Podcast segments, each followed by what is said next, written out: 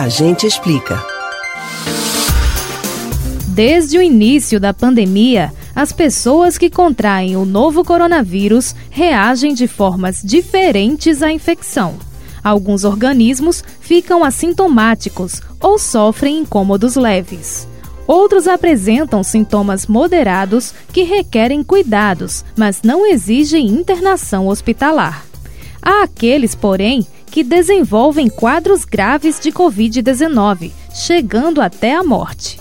Você sabe o que faz com que as reações variem tanto de um corpo humano para o outro?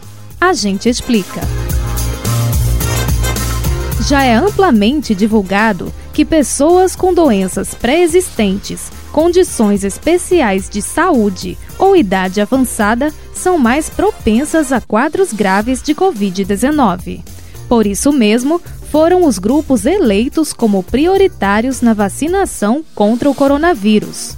Mas um estudo lançado por um consórcio internacional de cientistas e médicos apresenta mais detalhes sobre essa tendência de alguns organismos ao agravamento da doença. A pesquisa aponta que a causa pode ser a produção de anticorpos com defeitos. Esses agentes, em vez de atacarem o vírus, atacam os interferons tipo 1, que são justamente as moléculas que alertam o corpo humano quando o vírus o invade. Analisando mais de 3.500 pacientes graves de Covid-19, o estudo identificou a presença do anticorpo defeituoso em quase 14% dessas pessoas.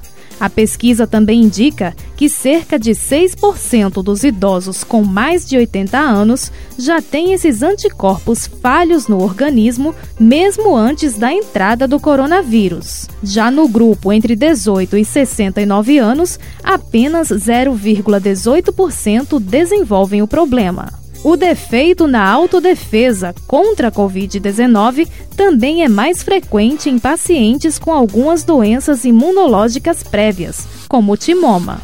Um dos autores do estudo, o imunologista Carlos Rodrigues Galego, diz que o anticorpo defeituoso pode ser responsável por parte das infecções que vemos em quem já se vacinou Assim, essas pessoas poderiam precisar de um reforço vacinal além das duas doses usuais. Ainda segundo o médico, já é possível fazer um teste para detectar a presença desse fator. E o exame pode ser usado para selecionar cuidadosamente quem pode precisar de uma terceira dose da vacina. Você pode ouvir novamente o conteúdo desse ou outros A Gente Explica no site da Rádio Jornal ou nos principais aplicativos de podcast: Spotify, Deezer, Google e Apple Podcasts. Betânia Ribeiro para o Rádio Livre.